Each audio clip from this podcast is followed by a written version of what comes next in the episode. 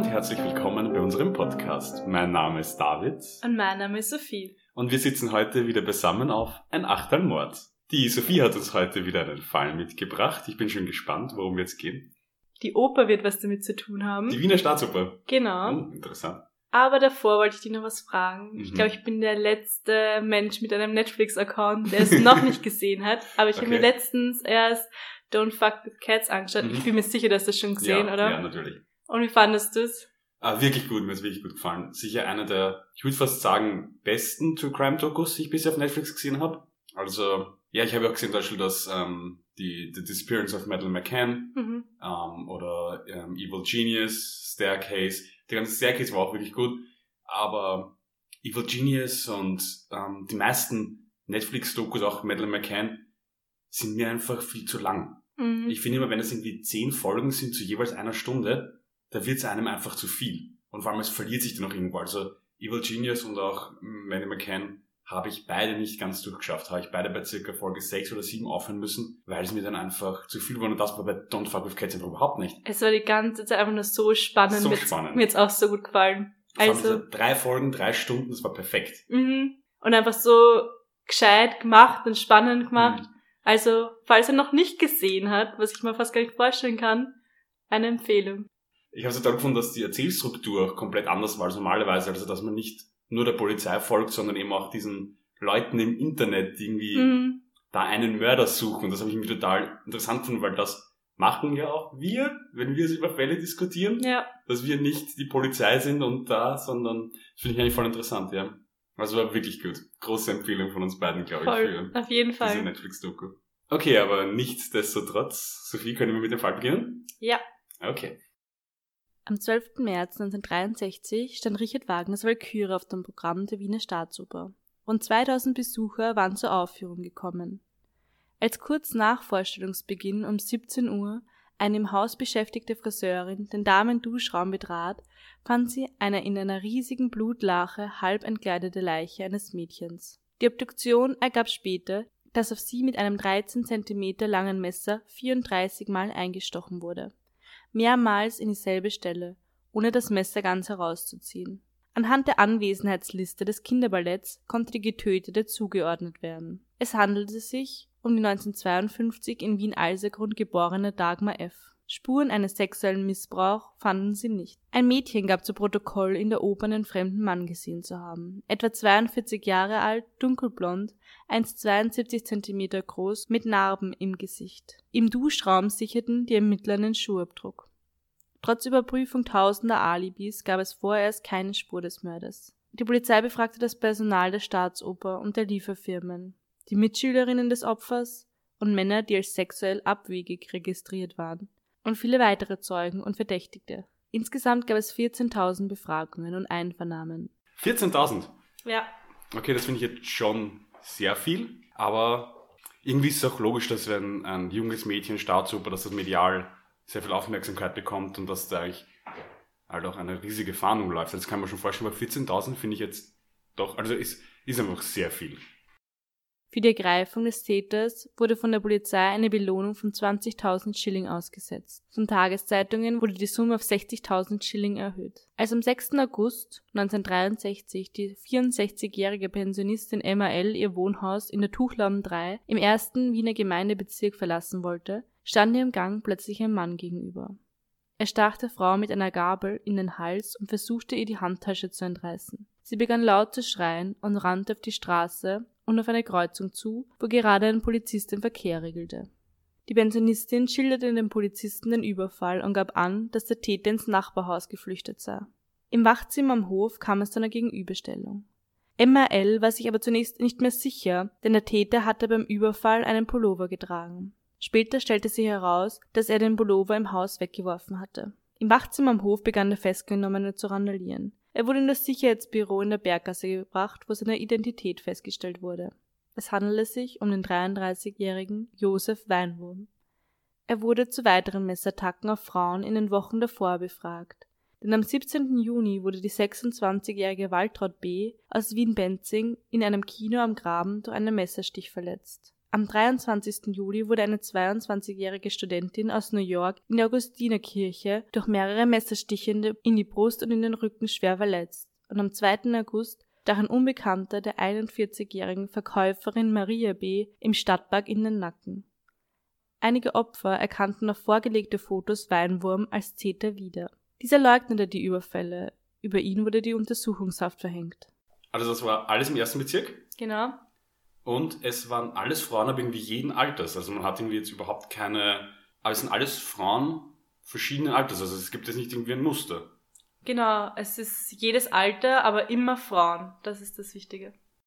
Kommen wir dazu, wer Josef Weidenwurm eigentlich war. Er wurde am 30. September 1930 in Haugsdorf in Niederösterreich geboren und war der Polizei als gewerbsmäßiger Einschleichdieb bekannt. Bei der Gerichtsverhandlung wurde allgemein bekannt, dass er schon als Jugendlicher eine Schülerin und eine Frau überfallen hatte. Im März 1947 bedrohte der damals 17-Jährige in einer Schule ein Mädchen mit einer Pistole und forderte es auf, sich auszuziehen. Als sie zu schreien begann, wollte Weinwurm flüchten, wurde aber noch in der Schule festgenommen. Bei der Polizei sagte er aus, dass er nur einmal schauen wollte. Das Jugendgericht erklärte ihn für schuldig, sprach aber keine Strafe aus. Daraufhin unternahm Weinwurm einen Selbstmordversuch, bei dem sich die Kugel aber vorzeitig löste und Weinwurm nur am Arm traf. Er wird darauf von einem Psychiater untersucht, der eine psychiatrische Persönlichkeit an der Grenze zur Psychose feststellte. Außerdem gewinnt er bei Weinwurm den Eindruck einer gespaltenen Persönlichkeit.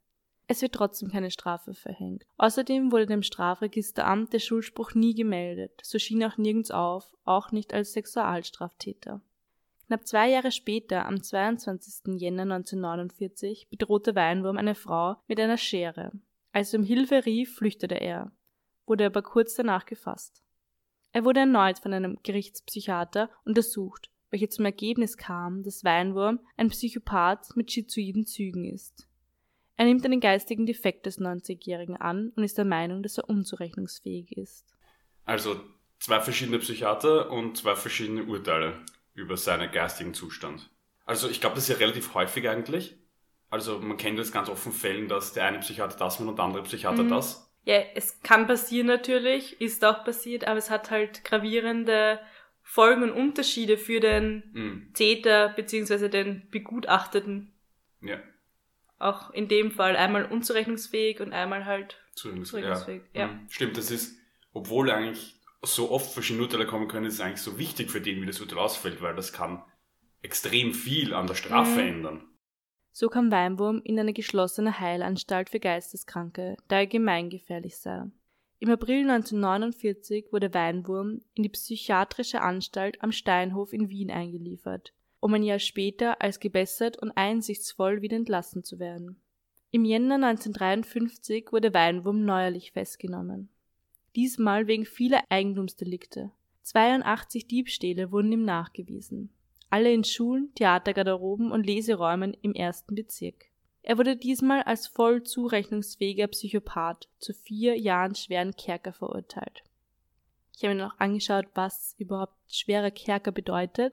Die Strafe schwerer Kerker war eben Paragraph 16 des österreichischen Strafgesetzbuches von 1852 normiert, das erst 1974 außer Kraft getreten ist. Und in dem stand, der zur Kerkerstrafe des zweiten Grades Verurteilte wird mit Eisen an den Füßen angehalten. Eine Unterredung mit Leuten, die nicht unmittelbar auf seine Verwahrung Bezug haben, wird ihm nur in ganz besonderen und wichtigen Fällen gestattet. Am 5. Oktober 1955 wurde er aus der Justizanstalt Stein in Niederösterreich entlassen. Die nächste Festnahme erfolgte schon am 22. November 1955. Wegen vieler weiterer Diebstähle und Einbrüche wurde er zu vier Jahren Kerker verurteilt. Nach seiner Haftentlassung am 11. März 1961 war er nur etwas mehr als fünf Wochen in Freiheit, denn schon am 18. April 1961 kam er wieder in Untersuchungshaft. Wegen gewerbsmäßigem Einschleichdiebstahl wurde er zu zehn Monaten schweren Kerker verurteilt. Von dort wurde er am 5. März 1963 entlassen, eine Woche vor dem Tod an Dagmar F. Als der Verdächtigte befragt wurde, wo er sich am Mordtag aufgehalten hatte, sagte er, er sei gegen Mittag mit dem Zug nach Salzburg gefahren, um dort ins Kino zu gehen. Die Ermittlungen ergaben aber, dass er erst den 20 Uhr Abendzug genommen hatte. Am nächsten Tag fuhr er nach Deutschland weiter und verübte dort mehrere Diebstähle. Weinwurm wurde immer wieder einvernommen, stundenlang, tagelang. Am 27. August verlangte er nach einem bestimmten Kriminalbeamten, mit dem er während der langen Einvernahmen eine Beziehung aufgebaut hatte. Vor ihm legte er ein Geständnis ab. Es kam heraus, dass er am 12. März 1963 wütend und betrunken Richtung Wiener Staatsoper gegangen sei, nachdem er einen Streit mit seiner Mutter hatte. Er suchte Zuflucht im Opernhaus am Ring. Schon öfters hatte er sich dort heimlich in die Damengarderobe geschlichen. Kurz nach 17 Uhr läuft dem aufgebrachten Mann im zweiten Stock die damals elfjährige Ballettschülerin Dagmar F. über den Weg. Sie will zur Probe. Weinwurm gibt sich als Arzt aus und sagte, dass die Probe in einem anderen Raum stattfindet und er sie dorthin bringen werde. Dann hat er das Mädchen gefragt, ob es schon ärztlich untersucht worden sei. Als sie verneinte, habe er gesagt, er werde sie untersuchen. Er sei mit dem Mädchen in den Vorraum des Duschraums gegangen, und als sie Verdacht geschöpft hatte und zu flüchten versuchte, habe er ihr einen Faustschlag versetzt, sie dann bis zur Bewusstlosigkeit gewürgt und mit einem Messer auf sie eingestochen. Nach dem Mord sei er geflüchtet, den blutigen Trenchcoat und die Handschuhe habe er in der Hofburg versteckt. Der Mantel wurde sogar von einem Arbeiter gefunden und mitgenommen. Als in der Zeitung dann von der Aufklärung des Mordes las, brachte er den Trenchcoat zur Polizei. Die Handschuhe waren noch dort, wo sie Weinwurm versteckt hatte. Was mich da jetzt auch irgendwie ein bisschen verwundert, dass es damals einfach möglich war, in die Staatsoper reinzuspazieren. Also, dass da irgendwie niemand darauf aufpasst hat. Ich meine, das ist eigentlich ja schon, ich meine, okay, man kann sich gut vorstellen, dass die Sicherheitsvorkehrungen damals noch nicht so hoch waren. Aber es ist doch irgendwie verblüffend, oder? Ja, ich glaube, ich habe auch irgendwo gelesen, also dass er durch den Lieferanteneingang gekommen ist, er hat gewusst, wo was ist.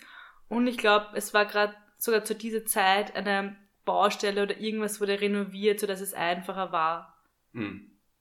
Ich meine, ich kann mir schon auch irgendwie vorstellen, dass man in so Gebäude reinkommt, weil die Hofburg und so, es steht eigentlich schon immer viel offen. Es sind ja auch eigentlich Büros drin, also Leute mhm. arbeiten dort. Deswegen, ich glaube, es ist eigentlich doch einfacher, als man glaubt, irgendwo reinzukommen. Ja, jetzt immer noch. Ja, ja. aber damals war es natürlich sicher noch leichter, das stimmt. Mhm. Vor allem, wenn es was ist wie mit Baustellen, kennt man ja auch den Fall von der Saliere, die auch einfach während einer Baustelle gestohlen worden ja, ist, wo man einfach, der ist einfach reingegangen, das voll. ist niemandem aufgefallen. Mhm. Also ich glaube, es ist doch leichter, als man oft glauben würde. Mhm. Hat ihn eigentlich auch da keiner irgendwie jetzt gesehen, wenn der da um, also wenn der da herumgeht in der Staatsoper? Ich meine, ich kann mir nicht vorstellen, dass wenn da die, die Leute herum, also die Mädchen gehen da herum und es ist ja eigentlich, sollte ja niemand anders hineinkommen. Hat ihn niemand gesehen irgendwie? Also bei der Flucht haben ihn dann schon mehrere Leute gesehen und bei diesen Befragungen haben auch ähm, die Leute Aussagen gemacht, dass sie einen, einen Mann gesehen haben, der irgendwie verdächtig ist. Aber da war auch besonders dran, dass jeder irgendwie denselben Mann zwar gesehen hat, aber wie ich schon vorher gesagt habe, der Trenchcoat, er hat dann seinen Trenchcoat ausgezogen. Das heißt, die eine Hälfte der Leute, die ihn gesehen haben, haben gesagt, ja, einen Mann haben sie gesehen mit Mantel und die anderen haben gesagt, sie haben einen Mann gesehen, der verdächtig war, ohne Mantel und halt anders angezogen. Ein Autofahrer hat auch gesagt, dass ähm, ein Mann über die Straße gelaufen ist bei der Flucht und er ihn fast überfahren hat und der eben keinen Mantel angehabt hat. Und erst viel später ist man dann draufgekommen, dass aber trotzdem alle eben diesen selben Mann gesehen haben. Mhm. Was natürlich die Ermittlungen auch schwerer gemacht mhm. hat, weil man am Anfang nicht gewusst hat, okay. Mhm. Ja, stimmt wenn man irgendwie davon ausgeht, okay, der Mann im Trenchcoat wird gesucht genau. und die Hälfte der Leute hat einen Mann ohne Trenchcoat gesehen, ja. das aber auch war. Mhm. Also der ist in Wahrheit dann war dasselbe. Mhm. Okay. Das Motiv für seine Überfälle war abgrundtiefer Hass gegen Frauen. Also, weil er Frauen hasst, geht er in die Oper und ersticht irgendwie jetzt ein kleines Mädchen, einfach so. Anscheinend. Also das reicht ihm irgendwie als Motiv, dass ich sage, okay, ich mag keine Frauen und deswegen töte ich jetzt einfach ein kleines Kind was man irgendwie in der, über den Weg läuft. Okay, ja, das, das widerspiegelt halt dann auch die, diese anderen Überfälle über Frauen, diese hm. Messerattacken und so weiter. Ich meine, wir haben ja schon davor gesagt, dass offensichtlich seine psychische Gesundheit nicht gegeben war, aber, aber als Motiv für eine so schreckliche Tat ist es einfach irgendwie komplett unglaublich. Mhm, aber es zieht sich halt seit, seit seinem Teenageralter, sage ich mal, bis jetzt zu seinen 33 Jahren hindurch dieser Frauenhass anscheinend, weil er eben immer wieder Angriffe auf Frauen getätigt hat. Mhm. Josef Weinwurm wurde am 10. April 1964 vom Geschworenengericht des Landesgerichtes Wien wegen Mordes und dreifachen Mordversuch zu lebenslangen Kerker verurteilt. verschärft durch ein hartes Lager und einen Fasttag pro Monat und dunkelhaft am Tag der Tat. Ich habe mir dann auch angeschaut, was überhaupt ein hartes Lager und ein Fasttag bedeutet. Fasten wurde auch in diesem Strafgesetzbuch, in diesem früheren österreichischen Strafgesetzbuch ist normiert und der Paragraph lautet, der erste und zweite Grad der Kerkerstrafe kann durch Fasten der Gestalt verschärft werden, dass der Sträfling an einigen Tagen nur bei Wasser und Brot gehalten werden darf. Doch soll dieses wöchentlich nicht über dreimal und nur in unterbrochenen Tagen geschehen. Zum harten Lager. Die Verschärfung durch Anweisung eines harten Lagers besteht in der Beschränkung des Sträflings auf bloße Bretter. Dieselbe darf jedoch nur an unterbrochenen Tagen und nicht öfters als dreimal in der Woche stattfinden. In den 70er Jahren kam dann die große Strafrechtsreform und es kamen noch Änderungen des Vollzugs hinzu und in diesem Zuge wurden dann auch diese Verschärfungen mit hartes Lager, Fasttag und Dunkelhaft, ja, fielen weg für Weinwurm. In den 80er Jahren kamen dann weitere Reformen und Humanitäten in den Haftalltag. Also er wurde jetzt nicht, er musste jetzt nicht seine ganze, ganze lebenslange Haftstrafe unter diesen Umständen verbüßen. Ein mit lebenslanger Freiheitsstrafe Verurteilte wird nach 46 Strafgesetzbuches nur einmal nach 15 Jahren von Amts wegen auf Entlassung geprüft und darf nur entlassen werden, wenn man annehmen kann, dass keine weiteren strafbaren Handlungen mehr von ihm ausgehen. Dann kann man nunmehr von sich selbst aus Anträge stellen, um eine Haftverkürzung zu erzielen. Das hat Weinwurm auch getan, aber es wurden bei ihm alle ähm, abgelehnt. Am 22. August 2004 erlag Weinwurm dann in seiner Einzelzelle an einem Herzinfarkt. Er wurde 74 Jahre alt und ja, ein bisschen trauriger Aspekt oder traurig, verständlich. Bei seinem Begräbnis gab es einen einzigen Gast und der war eben von der Justizanstalt ähm, ein Beamter. Kann ich irgendwie verstehen, ich glaube, ich würde auch nicht, auch wenn das irgendwie jetzt, ähm, ich weiß nicht, ob ich, wenn ich die Person kennen würde, ob ich zum Begräbnis von einem Mörder gehen würde, vor allem wenn es eine so schlimme Tat war. Und vor allem hat er einfach sein halbes Leben im Gefängnis verbracht. Wahrscheinlich hat hm. er nicht mal mehr Kontakt nach draußen. Ich habe ja. gelesen, dass er eben eine Schwester hat hm. und er sich angeblich gewünscht hat, dass ähm, sie ihn mal besucht, aber anscheinend war sie dann nicht einmal bei seinem Begräbnis. Und die war 40 Jahre lang auch. Also ja, wenn man 40 Jahre lang im Gefängnis ist, kann ich mir nicht vorstellen, dass man noch irgendwie einen Kontakt nach außen Eben. hätte oder so. Ja. Eben. Josef Weinwurm war damals der am längst dienende Häftling. Er saß über 40 Jahre in Haft und in dem Zusammenhang, also ich meine, man kann sich wahrscheinlich nicht mehr vorstellen, aber ich habe es versucht, mir vorzustellen, so lang in Haft zu sitzen. Ich meine, wir beide sind 23 Jahre alt und ich kann mir einfach überhaupt nicht vorstellen, doppelt so lang, wie ich jetzt auf de, dieser Welt lebe oder am Leben bin, einfach in Haft und eingesperrt zu verbringen. Und in diesem Zusammenhang habe ich mir mal das genauer angeschaut. Denn in Österreich wurden die vergangenen 17 Jahren etwas über 600 Mörder aus der Strafhaft entlassen. Einige von ihnen auch, die eigentlich zu lebenslanger Freiheitsstrafe verurteilt wurden. In Österreich ist der Durchschnitt von ähm, zu lebenslang Verurteilten 21 Jahre im Gefängnis was natürlich auch ähm, nachvollziehbar ist, dass auch zu lebenslang, zu lebenslangem Freiheitsentzug Verurteilte die Chance auf frühzeitige Entlassung haben wegen Resozialisierung. Wenn ich weiß, dass ich mir aus dem Gefängnis rauskommen werde, warum sollte ich mich dann therapieren lassen? Warum sollte ich versuchen, mein Leben in Ordnung zu bringen? Warum sollte ich mich einfach bessern? Also irgendwo eh klar. Und in diesem Zusammenhang habe ich dann auch noch ähm, mir angeschaut, wie ist überhaupt das Leben in Haft. Ich meine, im Internet kann man sich Fotos anschauen, auch von österreichischen Gefängnissen, wie es da drinnen ausschaut. Das sind kleine Zellen mit an, an anderen Wänden sind lauter Poster, Bücher, also Computer gesehen, wahrscheinlich ohne Internet, natürlich ohne Internet aber eigene Bettwäsche, was auch irgendwie klar ist, weil wie willst du das aushalten, wenn du so lange in Haft bist? Man darf ja also im Gefängnis, dass man sich ähm, die Sachen mitnehmen darf, dass man irgendwie, weil man verbringt ja 21 Jahre seines Lebens dort. Also ich glaube auch, dass man sich da irgendwo ein Stück wird das ja auch dann zum Zuhause. Ja, auf jeden Fall. Deswegen, dass man Bilder und so mitnehmen darf, finde ich auch voll richtig. Und wahrscheinlich halten man sonst so eine lange Haftstrafe gar nicht aus Mhm. mit grauen Boden, grauer Wand, graues Bett. Da braucht man halt irgendwelche Bilder oder. Ja, und ich meine, Poster oder so. Bücher und sowas, damit man irgendwie eine, eine Struktur auch im Alltag hat, Mhm. dass man irgendwie was machen kann. Ich meine, was ich weiß, man kann auch im ähm, Gefängnis studieren. Okay, habe ich nicht gewusst. Es gibt einen Mörder sogar, der ein Studium abgeschlossen hat dann im Gefängnis. Das ist auch möglich. Neben ihm auch Arbeit und sowas. Ja. Und das braucht man ja auch, weil sonst kommt man irgendwie nach 20 Jahren Isolation in einem grauen, kleinen Zimmer irgendwie raus in die Welt. Da kann eine Sozialisierung oder eine Resozialisierung ja gar nicht stattfinden. Eben. Ist schwer. Ja. Es gibt natürlich auch einige Rahmenbedingungen des Vollzugs. Es dürfen Erinnerungsstücke, Fotos nahestehenden Personen, der Ehering und auch eine Armband- und Taschenuhr behalten werden. Man darf seine eigene Unterwäsche tragen. Es darf an Gottesdiensten teilgenommen werden und sogar im Gefängnis geheiratet werden. Natürlich, die Kommunikation ist wichtig oder man darf kommunizieren. Besucher empfangen, Telefongespräche dürfen geführt werden und Briefe und Pakete dürfen verschickt und empfangen werden. Häftlinge können auch arbeiten im Gefängnis, zum Beispiel die Häftlinge kochen für die Häftlinge, also in der Küche, oder man kann auch eine Lehre machen.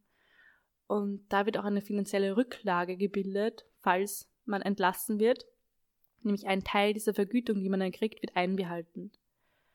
Weibliche Strafgefangene dürfen sogar ihre Kinder, dürfen ihre Kinder bis zum dritten Geburtstag des Kindes im Gefängnis pflegen und erziehen. Nicht jedes Gefängnis ist gleich. Je nach Strafrahmen und Schwere des Delikts werden Häftlinge aufgeteilt. Die Strafanstalt Stein, wo auch Weinwurm war, gilt für viele Täter als Endstation. Also es ist der letzte Ort und das sind die es ist für die gefährlichsten Verbrecher und die meisten sind auch zu lebenslangen Freiheitsstrafen verurteilt worden. Ich weiß auch, der Wolfgang O. ist ja auch in Stein. Also es ist Mhm. vom letzten Folge, der sitzt ja auch immer noch dort angenommen. Also Stein ist da schon relativ bekannt für das. Ja, eben die Endstation der meisten wirklich Ja. schweren Verbrecher. Ich glaube auch eines der wenigen, wenn nicht sogar das einzige Hochsicherheitsgefängnis Österreichs. Also auf jeden Fall dort, also wenn man irgendwie von Serienmördern, Mördern liest, sind die meistens dann in Stein Mhm. untergebracht, ja. Die meisten Häftlinge sind in Zweierhafträumen untergebracht, wo eine Toilette frei zugänglich ist. Die Duschen befinden sich außerhalb der Zelle. Und der Mythos von, dass es nur Wasser und Brot gibt, ist natürlich auch falsch. Im Strafvollzugsgesetz ist sogar geregelt, wie diese Kost sein muss. Sie muss ernährungswissenschaftlichen Erkenntnissen entsprechen und schmackhaft sein und zur üblichen Zeiten, also zu üblichen Tageszeiten auszugeben sein. Es wird bei den Menüs auch auf Diabetiker, Veganer und Vegetarier abgestimmt und Rücksicht genommen. Ich habe mir dann auch rausgesucht, ähm, wie viele Insassen es überhaupt gerade in Österreich gibt. Rate mal. Im Gefängnis, die jetzt gerade Genau, in. Österreich mit Stand 1. Februar 2020. Ich habe jetzt vor kurzem einen Bericht ähm, gesehen, dass die Gefängnisse Österreichs sehr voll sind, also Mhm. eine sehr hohe Auslastung haben im Moment. Deswegen, ah, ich würde sagen 8000 circa. Ein bisschen mehr, aber schon gut dran. 9202 Insassen gibt es. 9000, okay, ja. Genau, und davon sind ähm, 8471 in Justizanstalten und die anderen 731 in psychiatrischen Krankenhäusern oder so weiter. Mhm. Und wie viel weibliche Insassen denkst du im Prozent von diesen 9202 gibt es? Auf jeden Fall deutlich weniger als Männer. Ich würde sagen so 20, 15? sowas. Nein, weniger. Noch weniger. Mhm. Nämlich 6,64 Prozent. Nur 6%. Wow. Okay. Ja. Und es gibt eben 28 Justizanstalten in Österreich. Mhm. wo die ihm aufgeteilt sind. Mhm. Und wie viel Prozent denkst du sitzen in U-Haft? Ah, 5%. Nein, fast 20 Prozent. Fast 20% aller Leute, die im Gefängnis Genau. sitzen, sitzen in U-Haft. 1783 Personen. Wow, okay. Und weil es jetzt auch immer wieder Thema ist in den Medien und so weiter, wie viel Nicht-EU-Staatsbürger denkst du sitzen im Gefängnis, prozentmäßig? Nicht EU-Staatsbürger. Mhm. 15%. Nein, mehr. Mehr als 15. Mhm. Ähm, 25. Noch ein bisschen mehr, 33,9 Prozent. Ein Drittel. Ja, Also ein Drittel aller in Österreich im Gefängnis befindlichen Personen sind nicht EU, also nicht österreichische oder EU-Staatsbürger. Genau. Wow, okay. Ich fand es auch irgendwie überraschend. Sehr überraschend, weil ein Drittel finde ich jetzt schon, ist schon sehr, sehr viel mehr, als ich geglaubt hätte. Mhm. 46,8% sind österreichische Staatsbürger Okay. und 18% sind EU-Staatsbürger ohne Österreich. Mhm. Das heißt, gerade mal knapp unter der Hälfte sind Österreicher. Das ist eigentlich Ja. interessant. Hätte ich nicht so erwartet, ja. Und weil wir vorhin noch bei lebenslangen Haftstrafen waren, Mhm. nur 1,4% der Verurteilten sind über 20 Jahre bis lebenslang verurteilt. Und Mhm. die meisten, nämlich 45%, sind 1 bis 5 Jahre im Gefängnis. Okay, das heißt, das ist halt wirklich, okay, das kann man sich ja so vorstellen, dass die Anzahl an Leuten, wirklich so lang drin sitzen, eigentlich sehr gering ist. Ja. Okay, nochmal zurück zum Fall vom Opermörder. Ähm, was ich jetzt auch irgendwie interessant finde, ist, dass irgendwie seine Waffen, er hat einmal das Messer, einmal die, eine Gabel, einmal eine Schere. Also es ist auch da irgendwie überhaupt keine Planung dabei oder irgendwas überlegt ist. Es ist gerade was er gerade hat. Ja, es wirkt alles extrem spontan irgendwie. Mhm. Also, das finde ich irgendwie komisch bei ihm, weil einfach ist es plötzlich so ausgelöst worden, dass er plötzlich so einen, weiß ich nicht, psychotischen Schub gehabt hat oder wie man das bezeichnet und dann einfach gesagt hat, jetzt, jetzt möchte er eine Frau umbringen. ne, wenn er das schon seit 17 Jahren gehabt hat, dass er, wo er das erste Mal das Mädchen mit einer Pistole bedroht hat. Mhm. Es zieht sich irgendwie durch sein Leben, aber anscheinend, es, es wirkt schon irgendwie spontan und affektmäßig für Mhm. mich, weil, Ja, weil er plant ja nicht wirklich. nein, also- wir wissen es ja nicht, aber Ja, wenn ich plan, glaube mit einer nicht Schere, Gabel. oder eine Gabel, ja. Die Gabel ist eigentlich das, ja. was ich am meisten irgendwie, Ja, dass stimmt. er mit einer Gabel auf eine Frau losgeht, weil das ist, das ist auf jeden Fall nicht geplant, weil ich meine, ein Messer bekomme ich überall. Mhm. 60er Jahre waren ja in Österreich eine sehr turbulente Zeit. Es ist gerade Ost-West-Konflikt beginnt, Kuba-Krise, auch in Österreich Eiserner Vorhang. Wir haben zu dem Zeitpunkt gerade auch die extremen Spannungen innerhalb von der Bevölkerung. Es ist gerade erst der Neubeginn von der Zweiten Republik, die erst acht Jahre vor unserem äh, heutigen Mordfall ihre Unabhängigkeit bekommen hat. Ähm, 1963 ist, wenn ich jetzt richtig erinnere, ähm, John F. Kennedy erschossen worden. Also, dass man da irgendwie ein bisschen einen Connex hat. Also, die, in der Zeit befinden wir uns auch gerade.